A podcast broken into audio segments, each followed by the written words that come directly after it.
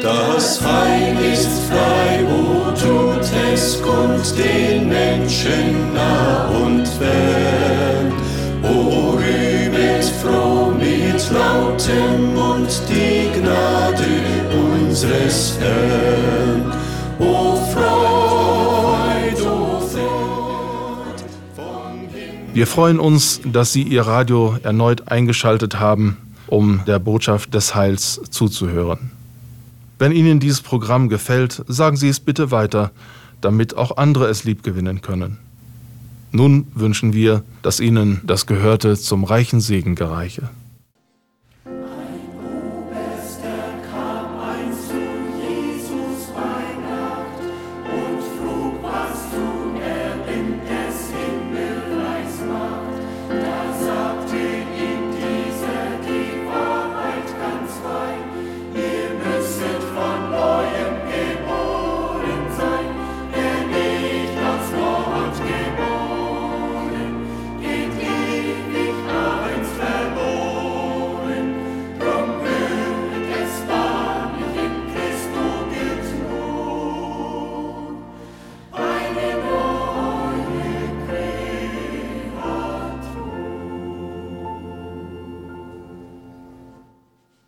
Wir beten nun bitte. Unser gerechter und ewiger Gott, wie machtvoll und heilsam hast du doch durch Jesus Christus in unser Leben eingewirkt. Sehr vielen Menschen hast du Heil und Heilsgewissheit geschenkt und über solche Gewissheit können sich alle Gotteskinder freuen und dir danken. Und alle, die deine Heilsgnade noch aufrichtig suchen werden, werden zu den Gesegneten des Herrn hinzugestellt sein. Das bestätigt deine Gerechtigkeit und dein beständiges Wohltun mit uns Menschen. So festige uns bitte in der Gewissheit des Heils, des Friedens und der Seligkeit. Amen.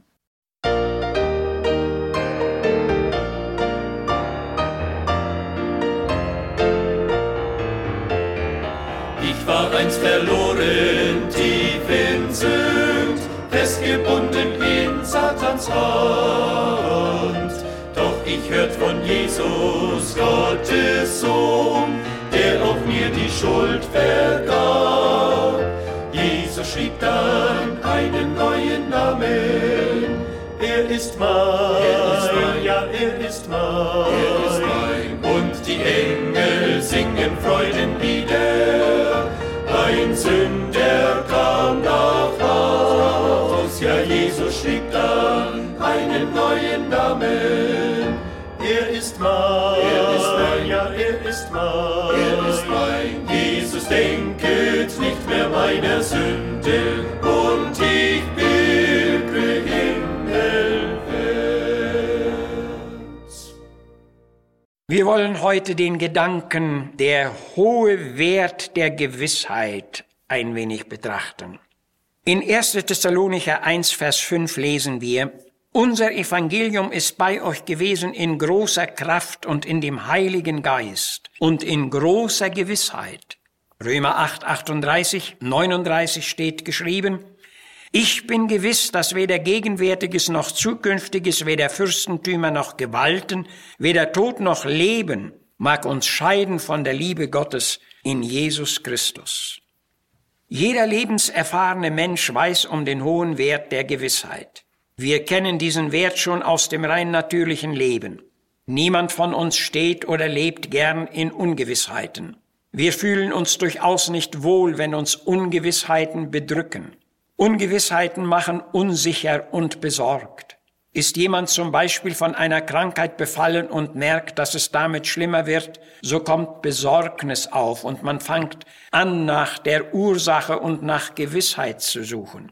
Ebenso gehen wir in der Regel auch nicht auf irgendwelche Unternehmen ein, ohne uns nicht eine ausreichende Klarheit und Gewissheit zu verschaffen. Der weise Mensch ist immer auf Gewissheit bedacht. Wir wollen sie, wir suchen sie und wir brauchen sie. Und weil sie ebenso zweckmäßig und wertvoll ist, Ungewissheiten beengen und belasten uns, aber Gewissheit macht froh und frei. Der genaue Gegensatz zur Gewissheit ist Zweifel und Unsicherheit. Der Zweifel bringt unser Herz gewissermaßen in zweierlei Zustände. Man steht nicht im vollen Licht und auch nicht in ganzer Finsternis, sondern im Nebel, wo man sich befangen und unsicher fühlt. Im Zweifel stehe nicht und im Zweifel handle nicht, so sagt der Volksmund. Beide unserer heutigen Bibeltexte handeln von der Gewissheit. Sie handeln von einer weit wertvolleren und höheren Gewissheit, von der Gewissheit im Glaubensleben. Der Apostel zeigt den Kindern Gottes, dass es inmitten der vielerlei Ungewissheiten doch eine große und feste Gewissheit für uns gibt. Bezogen auf den natürlichen Lebensgang kommen doch bei uns allen immer wieder irgendwelche Ungewissheiten auf. Im geistlichen Leben gibt es jedoch eine große und herrliche Gewissheit, in der man leben und für die man stets danken kann. Gewissheit beruht auf Tatsachen, auf Wirklichkeiten, auf Wahrheit und Richtigkeit, auf Untrüglichkeit und Sicherheit. Und darum gerade kann sie so beglücken. Jede Gewissheit, die aus dem Licht kommt und positiver Art ist, wirkt beruhigend auf uns ein, denn sie beglückt uns und bringt uns das Wohlgefühl der Freude. Diese Freude spürt man auch dem Paulus deutlich ab, wenn er im Text bezeugt, unser Evangelium, das heißt unsere Botschaft, ist bei euch gewesen in der Vollkraft des Heiligen Geistes und in großer Gewissheit. Wie sieghaft und klar klingt dieses Zeugnis. Hier gab es keinen Raum für Zweifel und Ungewissheiten. Die Gemeinde in Thessalonik stand auf dem sicheren Boden der Wahrheit und im vollen Licht des Evangeliums. Und ihr gesunder Glaubensstand war darum in allen umliegenden Orten bekannt geworden. Das führte zunächst auf die klare Verkündigung zurück, sowie auch auf ihr vorbildliches Leben in der Gewissheit, und das sagt zugleich auch, dass aus einem ungewissen, zweifelhaften Glaubensstand keine Vorbildlichkeit kommen kann. Neben dieser herrlichen Gewissheit in der Gemeinde konnte Paulus auch freimütig von Gewissheiten in seinem persönlichen Leben sprechen. In der Apostelgeschichte 16 lesen wir von ihm, dass er von seinem Arbeitsfeld in Asien völlig unerwartet nach Mazedonien gerufen wurde, also nach Europa. Er hätte es scheinbar vorgezogen, noch in Asien zu bleiben, aber in einer Vision war ihm gezeigt, dass Gott andere Pläne mit ihm hatte. Und dann lesen wir, alsobald trachteten wir, nach Mazedonien zu reisen, gewiss, dass uns der Herr dahin berufen hatte. Hier ist uns gezeigt, wie wichtig die Gewissheit auch in unserer Wegführung, in unseren Entscheidungen, in unserer Arbeit und auch in unserer Brauchbarkeit ist. Im Volksmund hört man oft sagen, der richtige Mann am richtigen Platz. Das hat seine Berechtigung und dahinter steht ein klarer Sinn. Denn wie könnte zum Beispiel jemand eine Arbeit ausführen, der er oder sie gar nicht gewachsen ist? Paulus berichtet, dass er niemals aus eigener Entscheidung irgendwo hingelaufen wäre.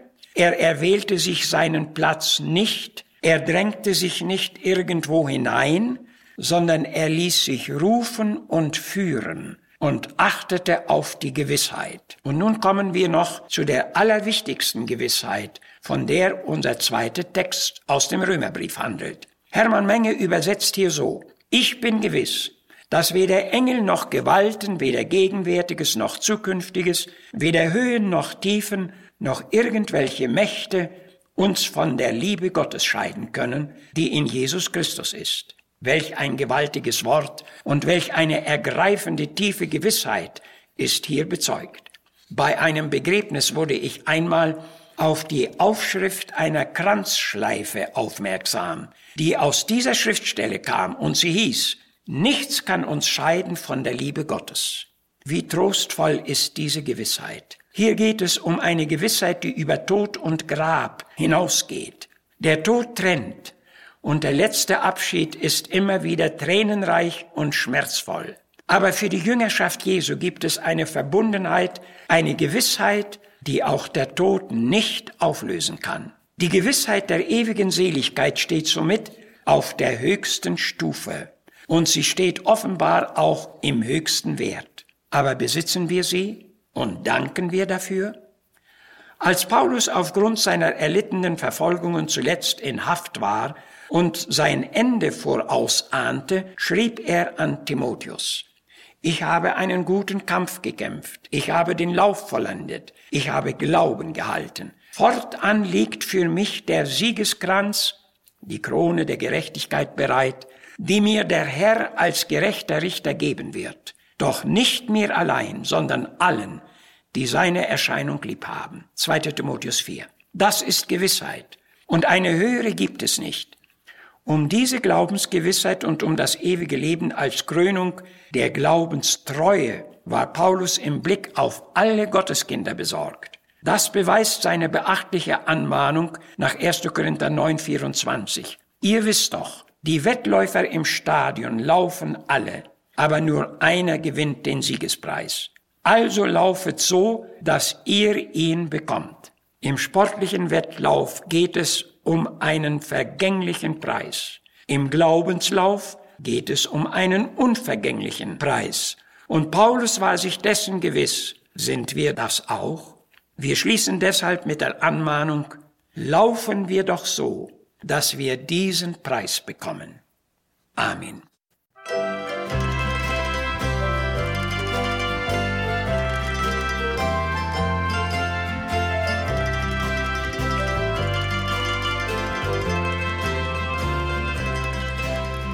Ja, ich weiß genau, dass er mich erlöst hat.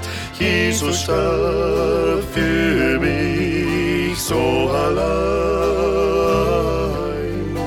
Ja, ich weiß bestimmt, dass er es für mich tat. Durch sein Wort weiß ich es, bin ich sein das hat Jesus getan für jeden, für den Nächsten genau wie für dich.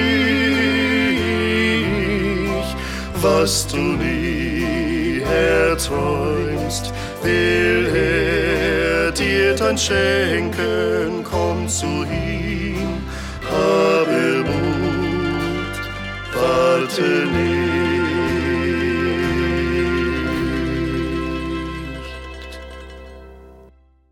Da dieses Programm nun zum Ende gekommen ist, verabschieden wir uns für diesmal und wünschen des Herrn Geleit auch für den Rest der Woche. Ihre Zuschriften nehmen wir gerne entgegen.